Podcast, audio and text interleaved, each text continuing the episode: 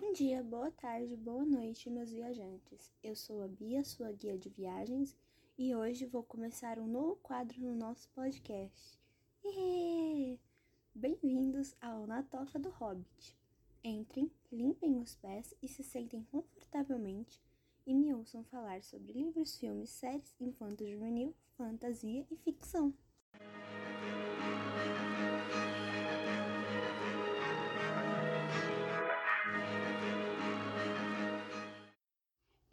Hoje vou levar vocês para uma longa viagem para lá e de volta outra vez. E para inaugurar este quadro, vamos falar justamente dele, o incrível e um dos mais amados livros da literatura fantasia e que dá nome para este quadro, O Hobbit, ou Lá e de Volta Outra Vez. O livro conta a história de Bilbo Bolseiro, um hobbit da Colina dos Hobbits. Ele que gosta do conforto de sua toca e de sua simples vida até que um dia, Gandalf, o mago, resolve levar Bilbo para uma grande aventura como um gatuno, que por sinal ele não é. Juntamente com 13 anões, dentro do mundo da Terra-média em busca de um grande tesouro protegido pelo dragão Smog. Pobre Bilbo que só queria ficar quietinho em sua toca lendo seus livros e comendo seus bolos, tomando seu chá. Esse livro foi publicado pela primeira vez em 21 de setembro de 1937 e escrito por J.R.R. Tolkien. O livro já começa com a icônica frase: Numa toca no chão vivia um hobbit. Mas daí surge a dúvida: o que é um hobbit? Hobbits são criaturas pequenas, menores que os anões eles medem até um metro de altura e normalmente têm cabelos encaracolados. Eles têm pés grandes e peludos com solas bastante resistentes e por conta disso não usam sapatos. Amam o conforto e comem seis refeições por dia. Para os hobbits, entrar em aventura significa perder a hora do jantar. E por isso, nenhum hobbit gosta de aventuras. Os poucos que vão para aventuras perdem a hora do jantar.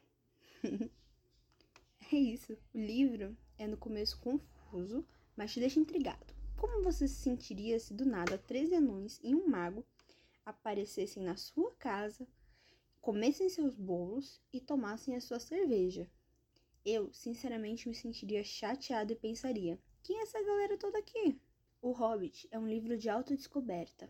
Conhecer como você funciona, quais são suas fraquezas e suas vantagens e saber que, mesmo com dificuldades, você pode chegar ao fim da sua jornada e descobrir que toda dor, cansaço e sofrimento pelo qual você passou foram necessários e que você não seria quem é agora sem passar por isso. Eu vou passar umas curiosidades sobre o livro e o mundo criado pelo Tolkien. Primeira curiosidade: O Hobbit foi o primeiro livro que o Tolkien escreveu. Na realidade, o Hobbit, era uma história que o Tolkien estava contando para os filhos dele. Mas estava indo tão bem que ele decidiu publicar como um livro e fez bastante sucesso. Ele também fez muitas ilustrações para o livro e quando teve a primeira tiragem, a editora teve muitos problemas com as cores dos desenhos. Segunda curiosidade.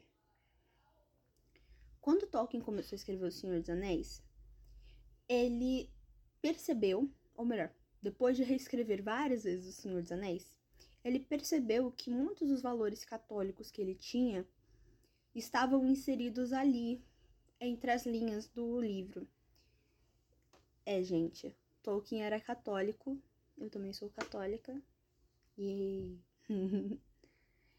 e ele notou que muito do que ele tinha aprendido dentro da, do catolicismo estava ali, é bem difícil de você notar, tipo, se você não é católico ou se você não tá prestando muita atenção nisso. E tá ali, mas é difícil de achar. Terceira curiosidade: o Tolkien era doutor em letras e professor universitário. Então, ele se divertia muito criando alfabetos e línguas. Assim, de bobeira.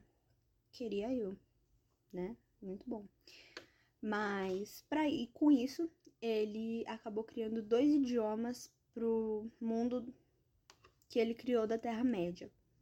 O primeiro é o Quênia, que é um idioma élfico, e ele não é tão usado assim em nenhum dos livros, mas ele existe. Tem alguns escritos antigos espalhados pela Terra-média.